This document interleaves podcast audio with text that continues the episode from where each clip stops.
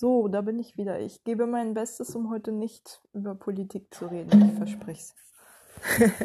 ich gebe mein Bestes. Mm. Ja, was habe ich heute gemacht? wieder unfassbar spät ins Bett gegangen bin ich. Um vier bin ich eingepennt oder sowas. Ohne auf einer Party gewesen zu sein vorher. Ich glaube, ich habe mal wieder ewig Zeit mit Downton Abbey verbraten. Alter, krass. Und dann habe ich noch einen kleinen Kaufanfall bekommen, weil ich hatte noch ein Gespräch im Hinterkopf, äh, so rumwabern ähm, über meinen kaputten Wintermantel, der noch nicht so richtig ersetzt wurde, weil ich nur so eine zwar Winterjacke habe, die aber eben nicht ganz so lang ist und eben auch für so dermaßen tiefe Temperaturen nicht geeignet ist. Ansonsten habe ich nur meinen alten zerrissenen ähm, G-Star-Mantel, äh, Steppmantel, den ich gerne flicken würde, aber der leider an einer Stelle so zerrissen ist, dass er halt auch nicht geflickt werden kann, ohne dass man auf 20 Kilometer im Nebel in der Dunkelheit noch sieht, dass er geflickt ist, weil er das leuchtend weiße Futter rausguckt. An der Stelle, wo mein Rucksack drauf reibt ähm, am Rücken. Und ähm, immer wenn ich den Mantel irgendwo hinhänge, sieht man natürlich, dass er kaputt ist. Ähm, obwohl ich ihn eigentlich gern noch anziehen würde.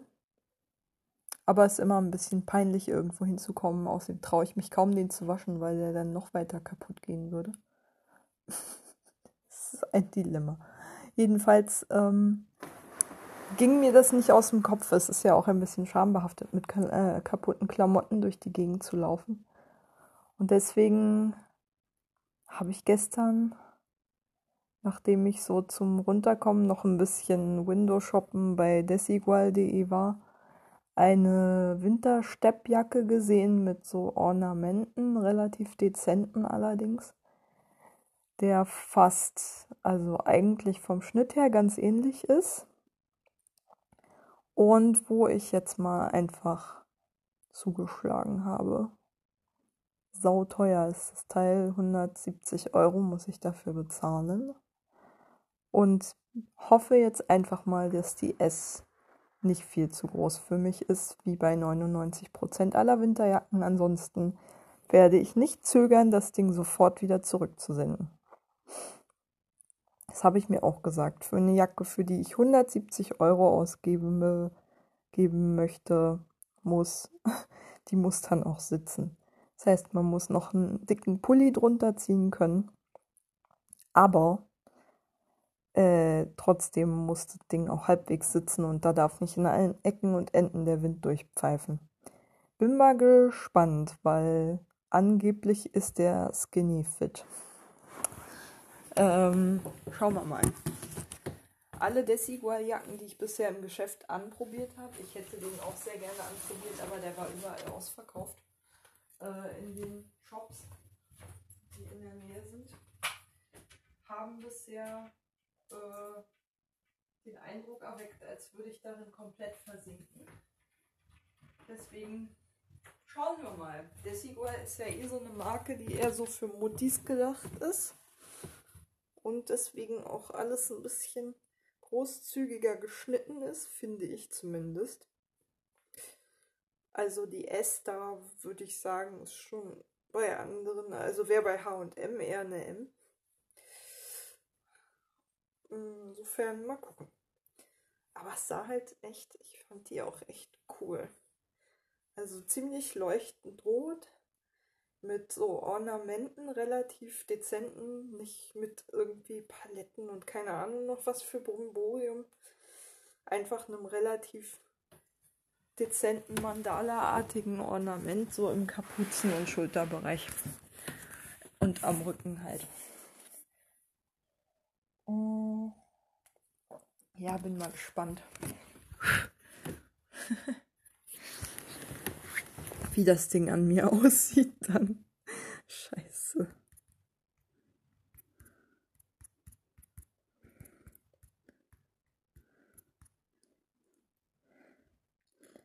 Ähm. Ja.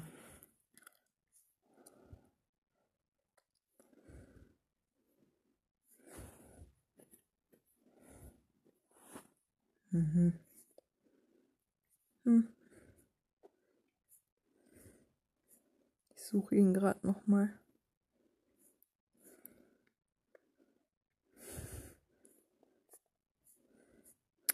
Ich mag es auch im Winter nicht ganz so dunkle Farben zu tragen, weil der Winter sowieso schon dunkel genug ist. Und ich dann ehrlich gesagt nicht noch extra dunkle Klamotten dazu tragen will. Ja. Bin, wie gesagt, sehr gespannt. Sehr gespannt.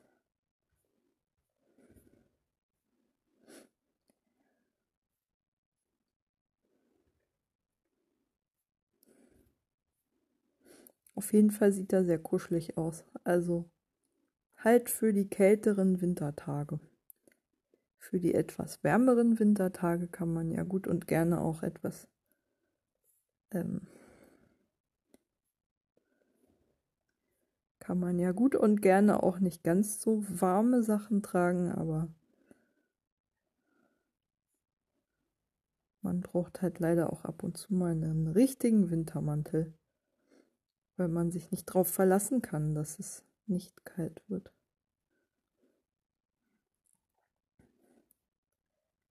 Ja. Und der macht irgendwie den Eindruck, als wäre er ziemlich genauso geschnitten wie mein alter G-Star-Mantel. Nur dass er hinten noch ein bisschen tailliert eigentlich ist. Naja, ich bin gespannt. Also meine Lieblingsjacken, die ich bisher so in meinem Leben hatte, waren allesamt immer von Desigual. die trage ich immer, bis sie auseinanderfallen, was mal mehr, mal weniger lange dauert.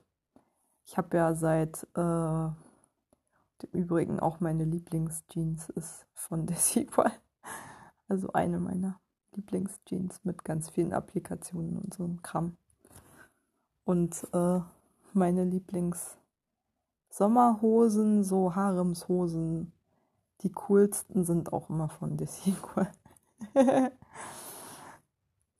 War, ja, ich weiß auch nicht. Desigual ist halt, wie gesagt, eine Mutti-Marke, aber es gibt immer mal wieder so richtig coole Sachen, wo ich mir denke, ach Mann, das ist so cool.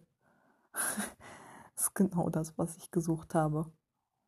Und diese Sachen, die sind dann auch so, keine Ahnung, auch schon mal fünf, acht, zehn Jahre in meinem Kleiderschrank und werden dann auch regelmäßig getragen. So ist es nicht. Also bis sie wirklich, wie gesagt, richtig runter sind. Ähm, ja, ich mag den Stil halt. Also vieles da ist mir auch zu grell und zu bunt und ich mag die Kleider grundsätzlich nicht, weil die meistens einen komischen Stoff haben, in dem ich mich nicht wohlfühle. Ähm, aber zum Beispiel war meine Bluse, die ich jetzt zum Bewerbungsgespräch gekauft hatte, beziehungsweise kurz vorm Bewerbungsgespräch gekauft hatte, so eine Flaschengrüne mit so dunkelblauem dezenten, so einem, naja, so einem grafischen, chaotischen Strichmuster, einfach irgendwelchen Linien, ohne dass es irgendwelche Muster ergeben hätte. Ähm, und einem blauen Top drunter. Hm, das war genau das Richtige, um im Spätsommer ein Bewerbungsgespräch zu haben. ich habe die Bluse sehr geliebt und mich richtig wohlgefühlt in der auch. Und ähm, ich hatte davor irgendwie so zehn Jahre für Praktikumsgespräche, äh, für Praktikumsvorstellungsgespräche, Abschlussfeiern, äh, alle offizielleren Anlässe immer die gleiche Bluse getragen, die relativ eng saß. Und habe mich richtig wohl gefühlt das erste Mal in einer Bluse, die ein bisschen weiter geschnitten war, die halt so ein Loose Fit hatte. ähm, eben diese Desigual-Bluse. Ich echt cool finde und die ich im Sommer auch einfach so tragen würde. Zum draußen rumhängen und so. Weil die auch leicht genug ist, der Stoff sich angenehm trägt. Sehr luftig geschnitten ist. Ideal für 25 Grad oder sowas. Und eben auch noch ein bisschen schick dazu. Also eigentlich auch super für einen Chorauftritt. Schade, dass wir immer in einheitlichen Klamotten auftreten und grün dabei keine Option ist. Ich glaube, wir treten immer in schwarzem Oberteil, blauer Jeans und rotem Tuch auf. Weil halt bla, dass die Symbolik, die politische Symbolik des Chors am ehesten aufgreift. Schwarz wahrscheinlich eher so für die anarchistischen Traditionen, Blue Jeans halt für die Arbeiterbewegung äh, oder den Bezug zur Arbeiterbewegung und das rote Tuch ist ja klar so als Anklang an kommunistische Traditionslinien. Ähm da kann man nicht viel machen. Aber ich habe innerhalb dieses relativ engen Korsetts auch schon wirklich Outfits gefunden, in denen ich mich richtig wohl gefühlt habe, zumal das sowieso Farben sind, die ich ganz häufig trage. Also schwarz trage ich häufig, Blue Jeans trage ich auch ziemlich häufig. Ähm, und rote Tücher, naja, ich trage ja eh immer Tücher. Oder meistens Tücher, wenn ich nicht gerade mal ausnahmsweise eine Perücke trage. Und dann ist es auch kein Ding, einfach ein rotes Kopftuch zu nehmen und dann eben aufs Halstuch zu verzichten. Und dann hatte ich ein stinknormales Alltagsoutfit und fühlte mich nicht so verkleidet. Und ähm, was ich interessant finde, ist, was mir gerade so aufgefallen ist, heute zum ersten Mal, als ich so in den Spiegel geguckt habe, nachdem ich fertig angezogen war, dass ich so im Laufe meines Lebens voll die unterschiedlichen Farbkombinationen getragen habe und sich meine Vorlieben da auch so ein bisschen im Lauf der Zeit verändert haben. Also was ich zum Beispiel total gern mag, aber kaum noch anziehe, vor zehn Jahren zum Beispiel aber ganz gerne getragen habe, äh, weil ich da auch eine, eine, eine beige Hose hatte zum Beispiel und relativ viele türkise oder blaue, blau-grüne Oberteile getragen habe, die jetzt allesamt mittlerweile so in Zerfallsstadium sind oder so verfusselt, dass ich mich kaum noch traue, die anzuziehen. und irgendwie die Farbe so aus der Mode gekommen ist, dass man die kaum noch irgendwo findet, sodass ich nichts wirklich aufstocken konnte in der Hinsicht. Ähm, so sich die Kombination halt kaum noch trage, ist so türkise oder petrolfarbene oder grün-blaue Oberteile und dann diese ähm, inzwischen auch schon leicht ledierte beigefarbene Korthose, die mir auch mittlerweile so leicht zu eng geworden ist, mit einem Riesenschlag. das war so ein Outfit von mir, das war vollkommen klassisch, so sagen wir mal vor zehn Jahren, 10, 15 Jahren. So mit Anfang bis Mitte 20 habe ich das ganz häufig getragen. Wenn ich nicht einfach nur, also da habe ich sowieso wahnsinnig viel Blau getragen, gerade bei Oberteilen. Und man fand auch sehr viel in der Farbe oder in dem Farbspektrum. Und ich habe aber zum Beispiel in dem Zeitraum praktisch kein Rot getragen und noch viel weniger die Farbkombination, die ich heute getragen habe, aber die ich eigentlich total cool finde und in der ich auch mein Zimmer eingerichtet habe. Nämlich, ähm, ich habe heute eine graue Jeans an, äh, dazu einen äh, so weinroten Pullover, den neuen halt, den Winterpullover im Prinzip schon über den ich dann halt meine relativ leichte Übergangsjacke getragen habe. Und ähm, dazu mein petrolfarbenes äh, Tuch. Ähm, so dunkles Petrol. Und dann ist mir aufgefallen, das ist ja voll die Farbkombi, in der mein Zimmer eingerichtet ist. Denn ich habe, also neben dem obligatorischen Beige, das sich immer irgendwo findet, oder so Naturfarben, was halt mein Zimmer in der Schildhornstraße total dominiert hat, durch die Vorhänge, durch den äh, Teppich. Beides waren so Naturfarben und ansonsten war da gar nicht viel Farbe drin. Und die Wand war so in so einem Terrakottaton gestrichen von Chris. Und ansonsten gab es da nur irgendwo dann noch so ein, äh, also weiß habe ich noch gehabt in dem Zimmer als Überwurf über mein Sofa. Und ähm, dann hatte ich noch, was noch Farbe ins Zimmer gebracht hat, am meisten war ähm, ich hatte ja keinen Kleiderschrank, sondern einen Teil meines Bücherregals abgehängt und zum Kleiderschrank umfunktioniert. Und davor hing so ein Tuch. Ähm, so ein äh, etwas, ja, so in einem vage, weiß nicht, ostafrikanischen Design aus dem Guru-Laden halt das in so einem rostroten, rötlich-braunen Ton war mit ähm, so beigen Musterapplikationen oder Mustern. So einem regelmäßigen Muster mit kleinen, weiß nicht, so ovalen Formen oh, in beige drauf. Und das war das farbigste in meinem Zimmer. Und jetzt sieht mein Zimmer hier in der Zinsgutstraße viel, viel wilder aus, farblich.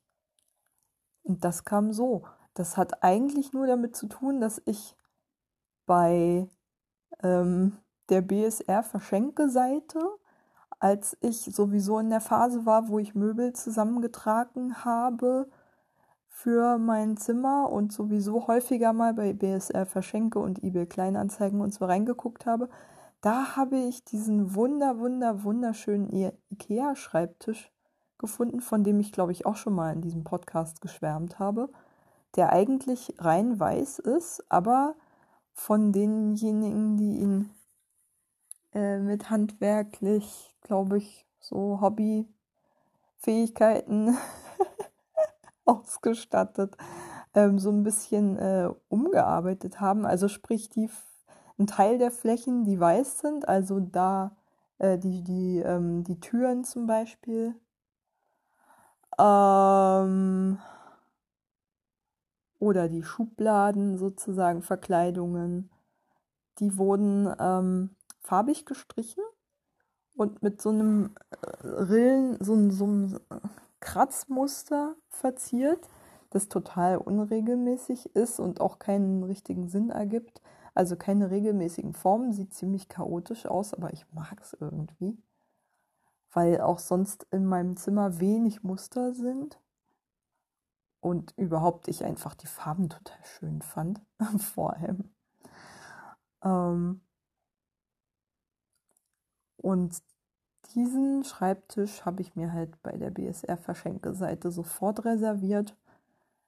Und ähm, Christian hat dann noch zusätzlich den Tisch mitgenommen, der auch in einem ähnlichen Muster verziert war an der Seite und ansonsten rot gestrichen wurde. Auch so ein stinknormaler Ikea-Tisch, nur halt so lackiert, dass der so ein bisschen shabby schickmäßig aussieht und halt so einen weinroten, weinrote Farbe auf der Oberfläche hat und ansonsten braun ist und an der Seite auch braun und mit diesem komischen wilden Kringelmuster, das sich ergeben hat, weil jemand da irgendeinen Spitzengegenstand halt so in kreisförmigen Bewegungen über die gesamte Fläche an der Seite geführt hat. Ähm, so dass beides auch ganz gut zusammenpasst, der Schreibtisch und der, äh, der Tisch, der kleine quasi Wohnzimmertisch, wenn man so will. Das beides haben wir dann, Christian und ich, ähm, mit den Öffentlichen transportiert, was nicht ohne war.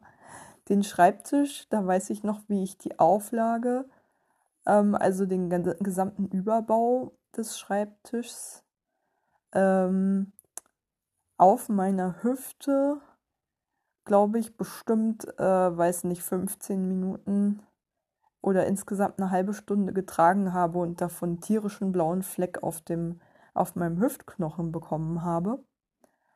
Aber äh, es war es wert.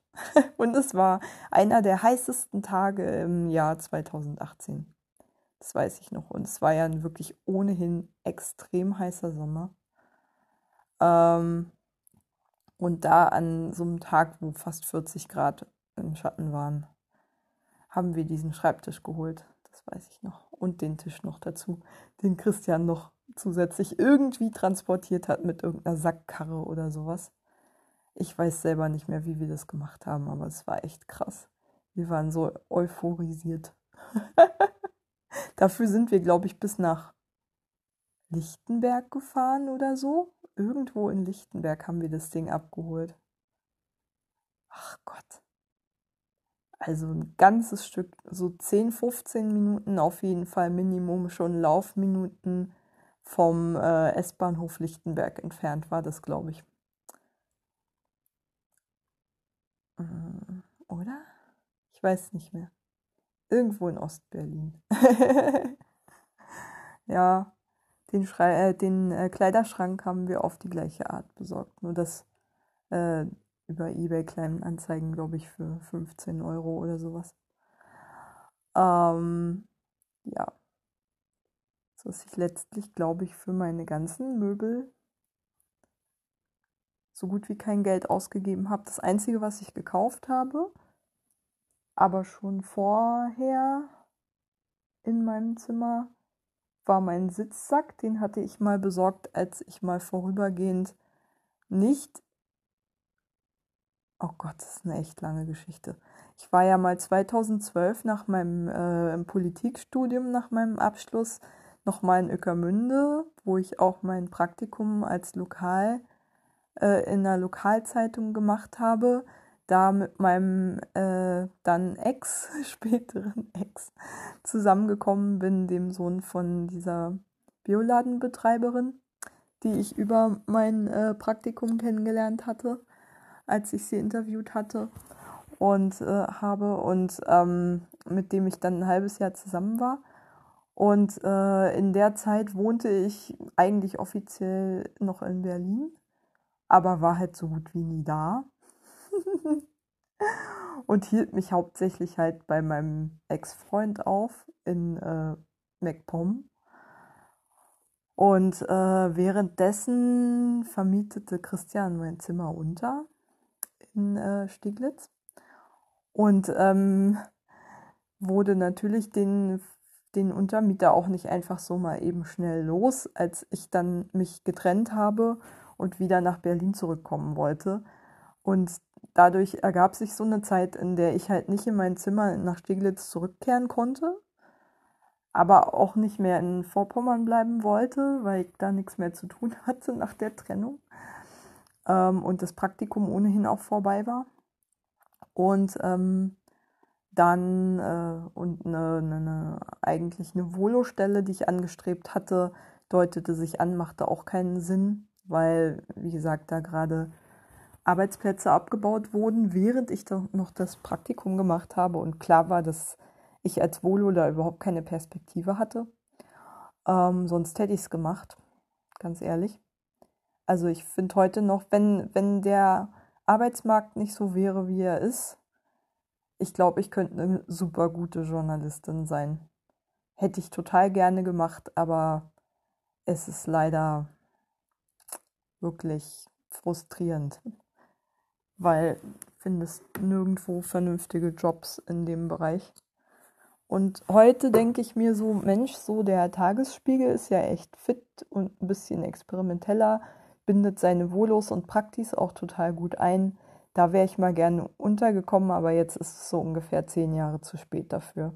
Und manchmal trauere ich dem noch ein bisschen hinterher und merke, ich glaube auch meine mein Interesse an gerade Lokaljournalismus und so ist, glaube ich, unter anderem durch dieses Praktikum auch nochmal extrem befeuert worden. Da habe ich überhaupt erstmal irgendwie das erste Mal Bock auf Kommunal- und Lokalpolitik und sowas bekommen. Ähm, obwohl es, wie gesagt, sehr entpolitisiert war, was ich da so berichtet habe. Habe ich ja neulich schon von erzählt. Aber trotzdem hat Spaß gemacht. Ich schreibe auch nach wie vor gerne Texte. Ich bin nicht gut darin, aber ich mache es gerne. wie so vieles. Ich bin ja in vielem nicht wirklich gut, mache es aber mit umso mehr Enthusiasmus. Mal sehen, ob das auch mit dem Pflegejob so ist. Das ist ja manchmal echt Segen und Fluch zugleich, dass man so ein vielseitig, dass ich so ein vielseitig interessierter Mensch bin, aber eben auch halt ne, irgendwie nichts so richtig gut kann.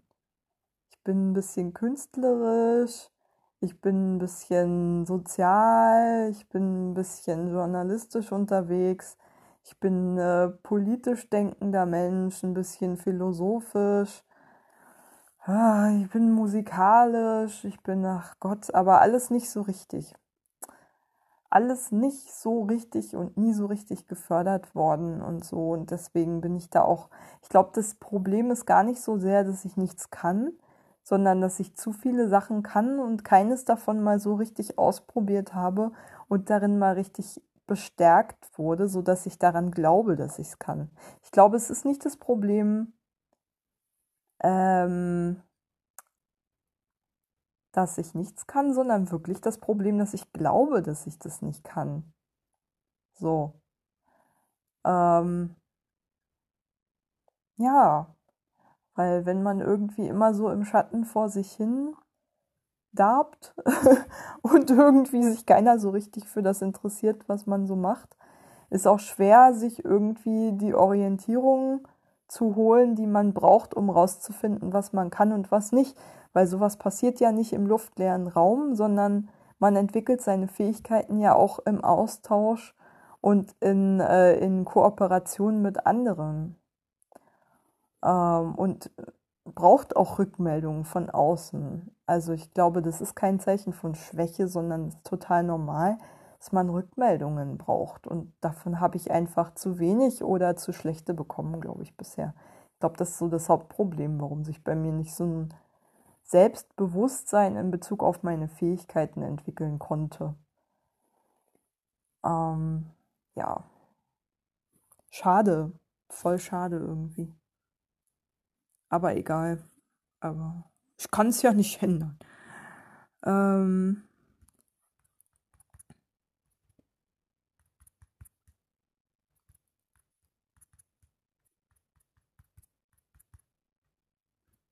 Hm.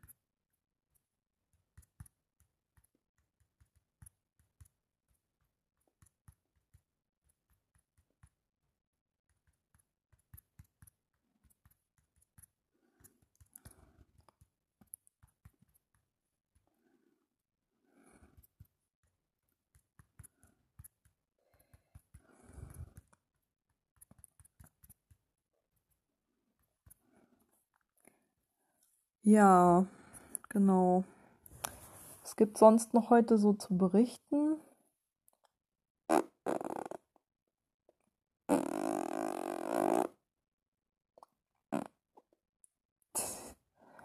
Ähm, ach Gott. Ich habe schon wieder mal, ich habe auch heute wieder Geld ausgegeben, nicht nur heute Nacht. ähm, doch, heute Nacht, ähm, habe ich ja noch äh, für gestern, äh, gestern, nee, nicht gestern, heute früh sozusagen, kurz vor eins, glaube ich, nochmal bei Too Good To Go zwei Sachen bestellt, die ich dann vorhin abgeholt habe. Einfach um ein kleines bisschen Tagesstruktur zu haben und mal rauszukommen. Das war so die Idee.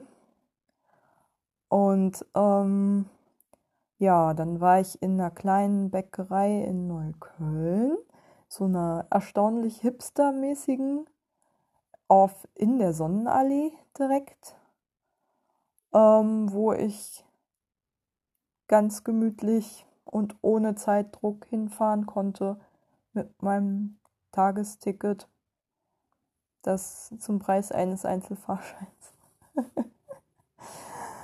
ähm, ja, ich bin so losgefahren, dass ich wirklich überhaupt keinen Zeitdruck hatte und deswegen total entspannt war. wie gesagt, und bin dann ganz, ganz, ganz, ganz entspannt vom U-Bahnhof Karl-Marx-Straße eben zu dem, zu diesem Laden gelaufen, zu diesem Café. Ähm, ich für drei Euro ein Stück so Brownie-Kuchen und ein Croissant bekommen habe. Beides, glaube ich, selbst gemacht, würde ich behaupten. War auch gut. Ist jetzt allerdings auch das letzte, was ich heute essen werde, beziehungsweise schon gegessen habe. Ähm, das reicht dann auch. so, ich dachte vorhin schon, als ich den Brownie gegessen habe, uh, uh, uh, und dann dachte ich doch noch irgendwie eine halbe Stunde später, ach komm, ich habe jetzt trotzdem noch Bock auf das Croissant, aber das ist dann auch wirklich die absolute Grenze. Mehr geht nicht heute. Zumal ich auch noch einen Teller Suppe mit einem mit einer Stulle dazu gegessen habe. Weil ich auch noch in einem zweiten Laden war und zwar bin ich, dachte ich mir, der war, das war so ein kleiner Kiez-Bioladen in der Kastanienallee. Und ähm, ich dachte mir, ach, naja, wenn ich von der Karl-Marx-Straße komme, fahre ich doch einfach, laufe ich doch einfach in aller Gemütlichkeit, weil zwischen beiden Terminen sowieso viel zu viel Zeit gewesen wäre. Ähm, laufe ich doch einfach mal ganz gemütlich zum Hermannplatz, die Sonnenallee runter und fahre dann mit der U8 bis Rosenthaler Platz und laufe von da zur Kastanienallee. Habe ich auch gemacht. Nur, dass ich vorher, glaube ich, auf der Kastanienallee in die Kuriner Straße eingebogen bin, weil ich mir dachte, oh, es ist noch viel zu früh.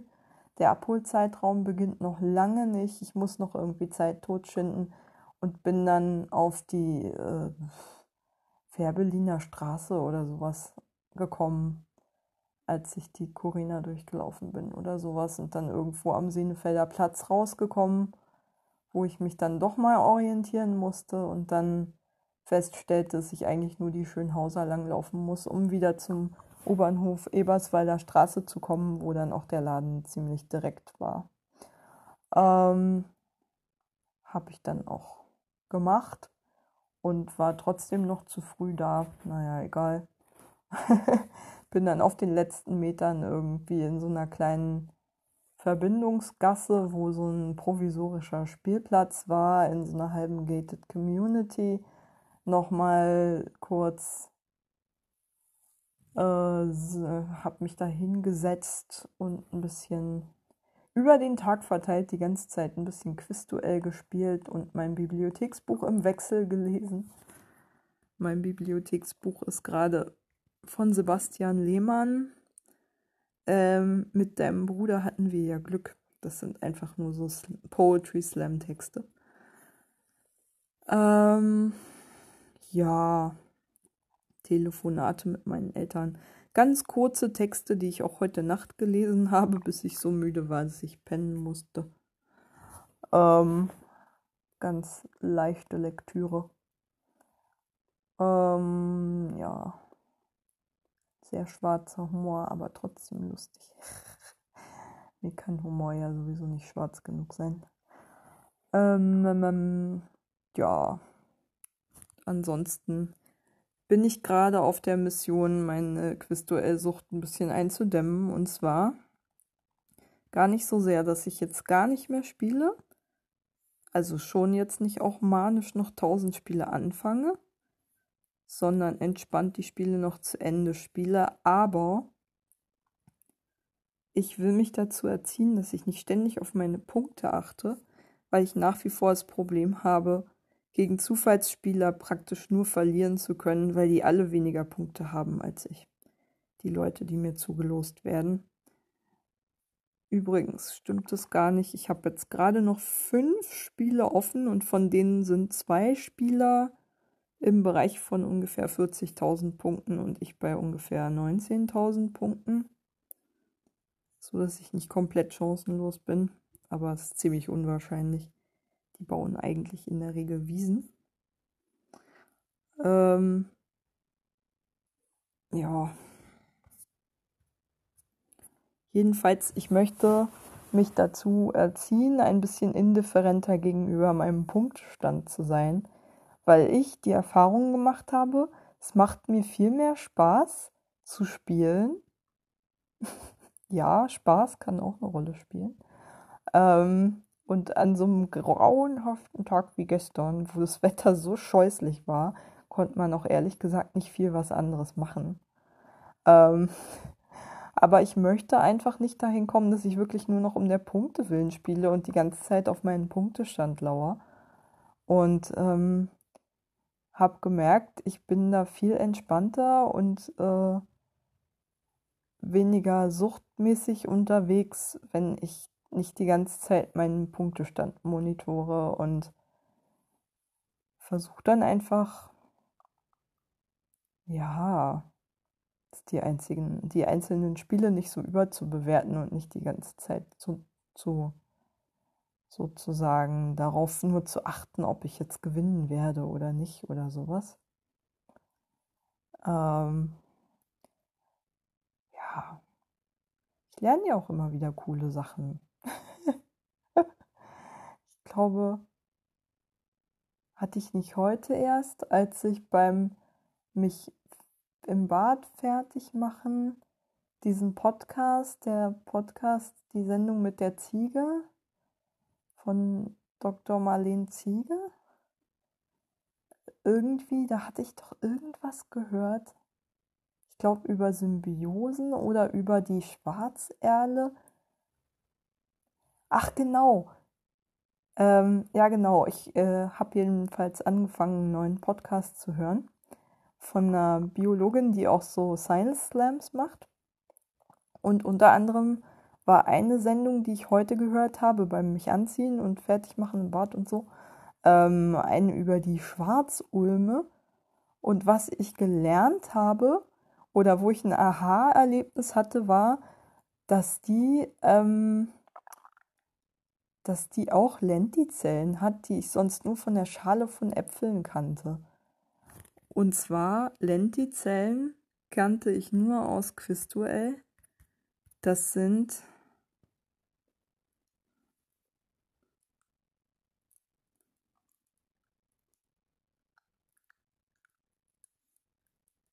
Also das sind sozusagen so Strukturen in der Oberfläche von Pflanzen, die einen Gasaustausch zwischen der Umgebungsluft und dem Gewebe der Pflanze erlauben. Und ähm,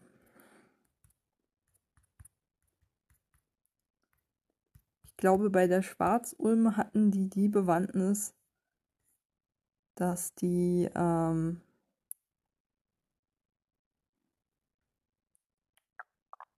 genau weil sie, glaube ich, eben ziemlich, äh, sie stehen sozusagen, vor allen Dingen, die stehen fast im Wasser, Schwarzerlen.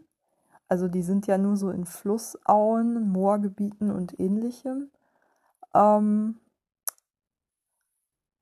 kommen dort nur vor. Die brauchen sehr viel, die brauchen halt sehr viel Feuchtigkeit. Oh,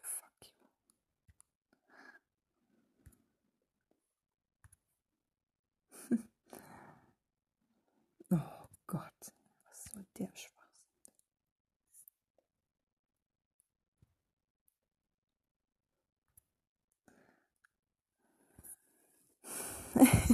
Genau.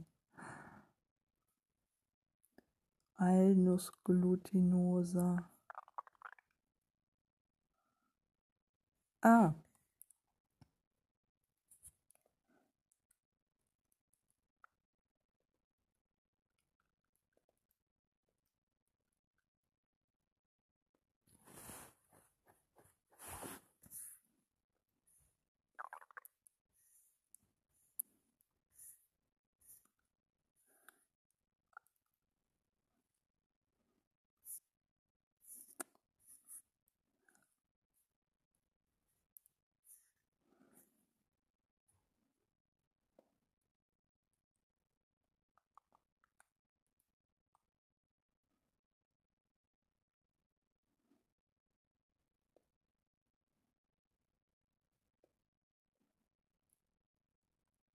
Ach, genau, genau.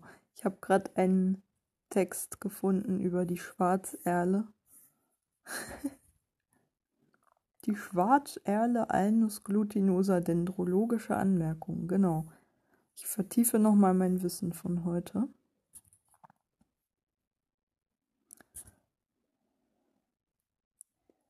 Weil, wie gesagt, die halt die Eigenschaft haben, dass sie befähigt sind, wirklich in extrem nassem Boden auch zu leben und wirklich direkt an am Rande von Gewässern zu stehen, manchmal fast im Wasser. Dazu sind nämlich diese Lentizellen da. Ähm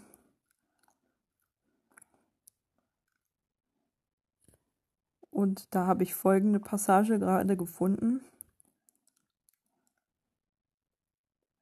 Das Überleben und Wachsen der Wurzeln in wassergesättigten Schichten mit anaeroben Bedingungen, also anaerob heißt, da dringt kein Sauerstoff ran, wird dadurch ermöglicht, dass Erlen ihre Wurzeln mit Sauerstoff versorgen können.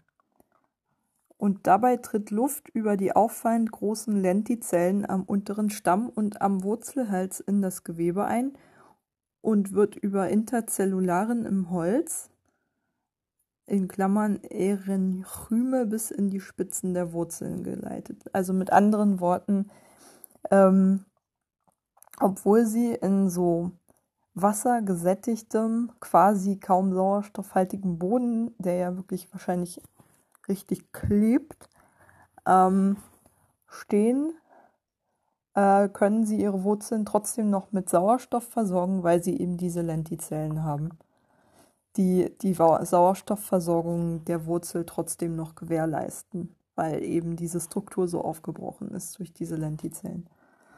Ähm, genau. Außerdem leben die, und das war, glaube ich, das, ein, das eigentliche Thema dieser, äh, dieser Podcast-Folge, ähm, also zum einen die Schwarzerle an sich, mit ein bisschen Blick auf Mythologie und so. Aber auch, dass sie äh, mit bestimmten Bakterien, also Strahlenpilze steht hier, die Stickstoff direkt aus der Atmosphäre beziehen, eine Symbiose eingehen.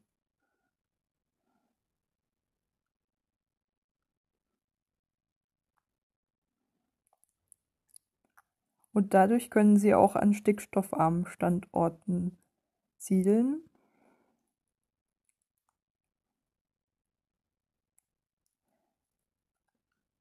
Die Bakterien dringen über die Wurzelhaare in die Wurzel ein. Die Pflanze reagiert darauf mit Gewebewucherungen zur Kompartimentierung der Mikroorganismen. Es kommt zur Bildung von Wurzelknöllchen. Das heißt, sie hilft dem Pilz offensichtlich beim Wachsen und versorgt ihn mit Kohlenhydraten, die die Bakterien ja auch als Ernährung brauchen, als Nahrung brauchen. Und dafür produzieren diese Bakterien ähm, zusammen mit dem Stickstoff, den sie eben aus der Luft filtern, Aminosäuren und Eiweiße, die dann auch der Erle zur Verfügung stehen. So detailliert war das nämlich heute nicht in dieser Folge. Deswegen habe ich es gerade nochmal nachgeguckt. Weil ich eigentlich heute schon, als ich das gehört habe, die Frage an den Podcast hatte, ja, wie funktioniert diese Symbiose denn jetzt genau? Da wo, darauf wurde nämlich nicht ähm, tief genug eingegangen, finde ich. Deswegen habe ich es jetzt auch nochmal nachgelesen. Außerdem vertieft es das ja auch. Ich weiß, das ist totales Nerdwissen und ich weiß überhaupt nicht, was ich. Ähm, ich weiß überhaupt nicht, was ich mit diesem Wissen soll. Ist mal wieder komplett unnütz. Aber hey, ich glaube, ich kann mir jetzt ein kleines bisschen mehr vorstellen, wozu Lentizellen da sind. Ähm, auch wenn es mit diesem Symbiose-Thema gar nichts zu tun hatte. Ähm, aber eben aus diesem Kontext. Schwarzerle, ähm, ich trotzdem ja über den Begriff gestolpert bin, den ich sonst ja nur aus Quizduell kannte. Und das mag ich, diese Zufallsfunde durch Quizduell, wo ich dann im Alltag dann plötzlich drüber stolpere. Oder in irgendwelchen Wissenschaftssendungen oder Science Slams oder keine Ahnung was, Podcasts. Ähm, oder keine Ahnung in, weiß ich nicht, wenn ich irgendwelche ökologischen Gutachten mal lese zu irgendeinem Infrastrukturprojekt oder sowas. Ähm, ja, man merkt, ich habe keine Ahnung von nix, aber ich bin sehr enthusiastisch. Ich glaube, das teile ich mit meinem Vater, der hat sich ja im Prinzip auch in wahnsinnig viele Themengebiete der Botanik vor allen Dingen selbstständig im Laufe von Jahrzehnten reingelesen, als kompletter Laie. Und so viel Energie könnte ich da gar nicht reinstecken. Ich glaube, das habe ich persönlich nur mit politischen Themen gemacht und Soziologie und so. Und noch ein bisschen Kulturwissenschaften vielleicht. Aber Bio ist bei mir immer zu kurz gekommen und ich merke, dass ich das jetzt gerade auch durch die Pandemie und so, dass ich da neugieriger werde in Bezug auf biologische Themen und alles, was irgendwie im naturwissenschaftlichen Bereich liegt, mich einfach mehr interessiert.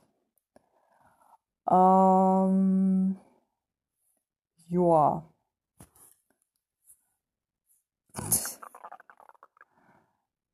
Genau. So viel zum Thema Lentizellen, hä? ähm,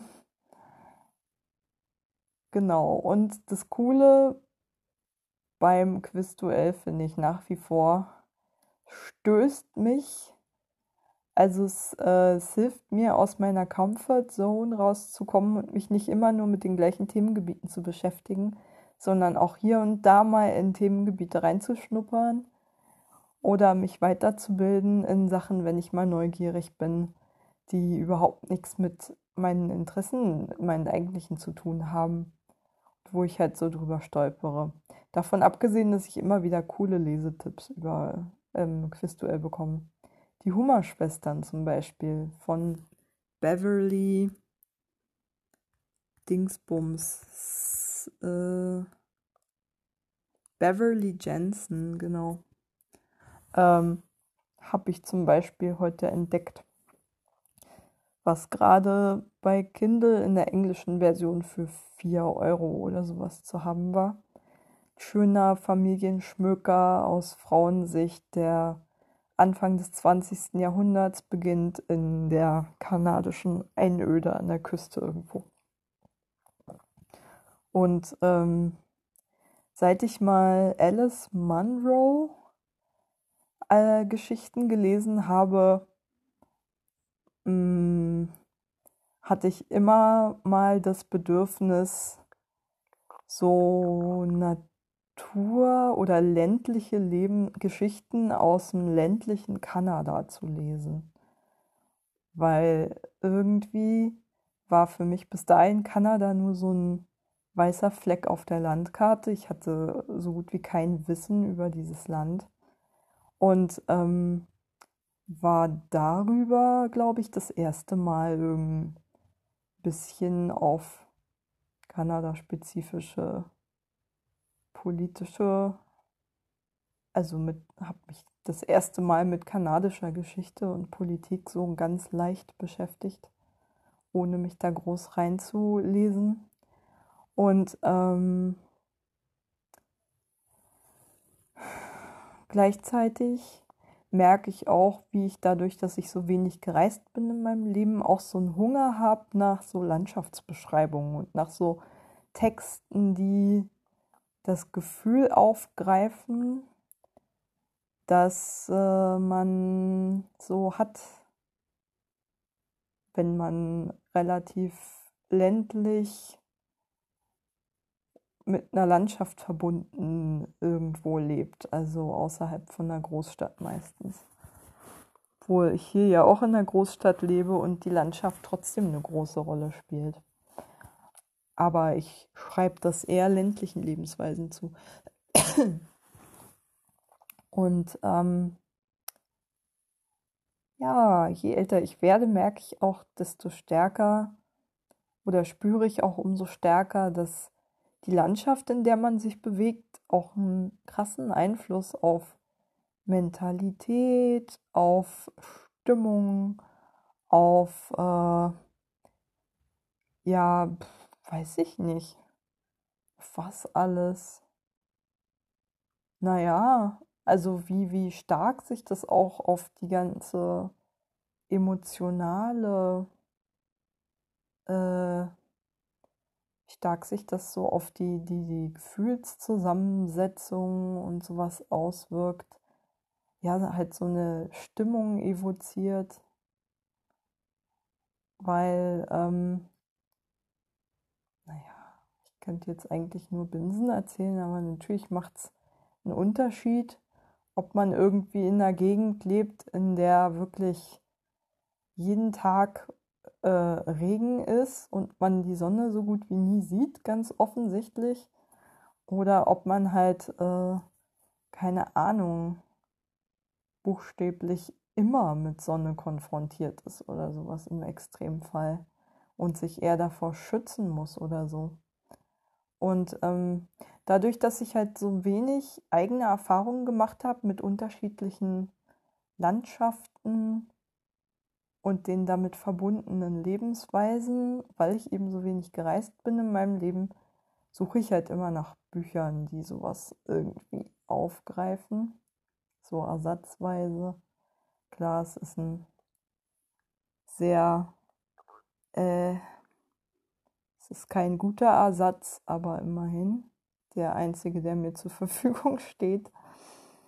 Ähm, und ja, was willst du machen? Tja.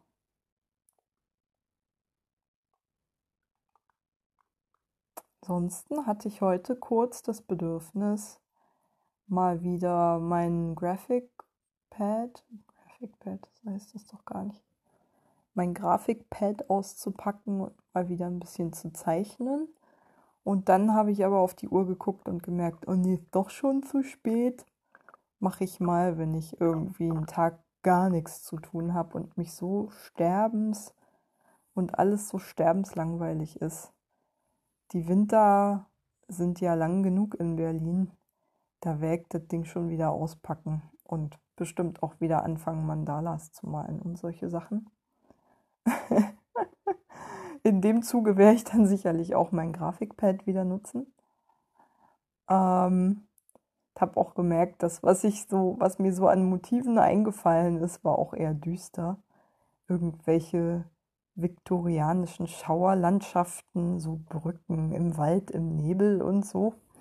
Keine Ahnung, vielleicht noch beeinflusst durch diesen Podcast heute über die Schwarzerle, weil die Schwarzerle ja auch so ein mythenumrankter Baum ist, der halt hauptsächlich ne, an irgendwelchen Feuchtgebieten steht, so Moore, die ja immer schon Landschaften waren, die die Fantasie der Menschen angeregt haben, weil, naja, sie halt mit Gefahr assoziiert waren, logischerweise. Die Menschen sind ja früher viel mehr zu Fuß gegangen, entlang irgendwelcher halb befestigten oder gar nicht richtig befestigten Wege ähm, und haben sich daher auch viel leichter verlaufen. Und wenn dann irgendwie man in so einem Moor war, wo dann äh, Nebel aufkam, hat man dann auch schon mal schnell die Orientierung verloren.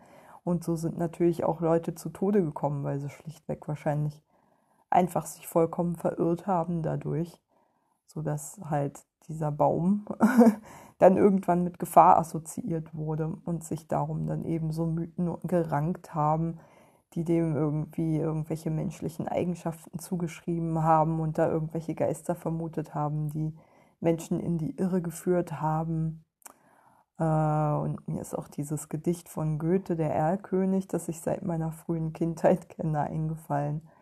Als erstes, ist meine erste Assoziation zum Thema Erle, der Erlenkönig. Äh, da klingt das ja auch an, dieser alte Mythos vom geisterhaften Erlenbaum. Ähm, wo auch wieder, finde ich, schön zum äh, Tragen kommt oder schön deutlich wird, wie äh, sehr auch so eine Landschaft die Mentalität der Menschen prägt und wie sie auch, glaube ich, gerade in früheren Jahrhunderten vielleicht noch so mit urtümlichen, älteren, vorchristlichen Versatzstücken aufgeladen, so die Natur auch personifiziert wurde und mit Eigenschaften ausgestattet wurde oder der Eigenschaften zugeschrieben wurden, wie trügerisch oder keine Ahnung, böswillig oder sowas. Halt für so Landschaften, die halt auch Gefahren für Menschen geborgen haben. Und ähm, das ist ja auch irgendwie so ein Thema, das auch Futter für viele Horrorgeschichten, die älteren zumindest, die aus dem 19. Jahrhundert noch so rübergekommen sind. Viktorianische haben ja auch noch viel so Elemente, die mit sowas spielen mythisch aufgeladenen Landschaften und so. Ähm, ich finde sowas immer wahnsinnig spannend. Wie ich überhaupt auch Horrorgeschichten mag, wenn sie so mit Urängsten spielen. Aber ich merke, ich muss da auch vorsichtig sein, weil ich stehe ja nicht außerhalb. Äh, ich bin, ich habe ja auch Emotionen, die dadurch getriggert werden. Ähm, und naja, merke, ich glaube, es ist gerade nicht so die allerbeste Idee, jetzt zu viele Horrorgeschichten zu lesen. Ähm, ich kann mir aber vorstellen, woher ich gerade das Bedürfnis habe, mich verstärkt mit Horrorthemen zu beschäftigen. Das äh, kommt, glaube ich, von diesem alten in irgendwelchen Aufbruch- und Neuanfangssituationen äh, sind ja bei mir stets irgendwelche Katastrophenszenarien, die mich mitbegleiten und irgendwelche Vorahnungen von Katastrophen einfach aus den schon erlebten Katastrophen heraus. Und ähm, alles, was so mit positivem Neuanfang verbunden ist, ist auch gleichzeitig immer mit diesen Gefühlen von äh, da dreut was und kommt was auf, verbunden ist. Äh, ist allerdings ein Muster, das ich halt kenne und ich hoffe, dass ich mich nicht so weit ähm, aufs Glatteis begebe, dass ich mich davon komplett steuern lasse und dann im Endeffekt in einer Selbstsabotage lande, indem ich mir diese Katastrophe selbst fabriziere, damit ich mal wieder meine Katastrophenerwartungen bestätigt sehe, damit ich halt nicht in diese beängstigende Situation auf, damit ich letztlich vermeide, mich auf die neue Situation einzulassen, indem ich sie im Prinzip durch Selbstsabotage abbreche. Schauen wir mal, wie weit ich damit komme. Ich merke, dass die Folge so langsam voll ist und ich auch keinen Bock habe, noch eine zweite Stunde anzufangen. Deswegen höre ich jetzt mal auf. Es war reichlich wirr, tut mir leid. Gute Nacht.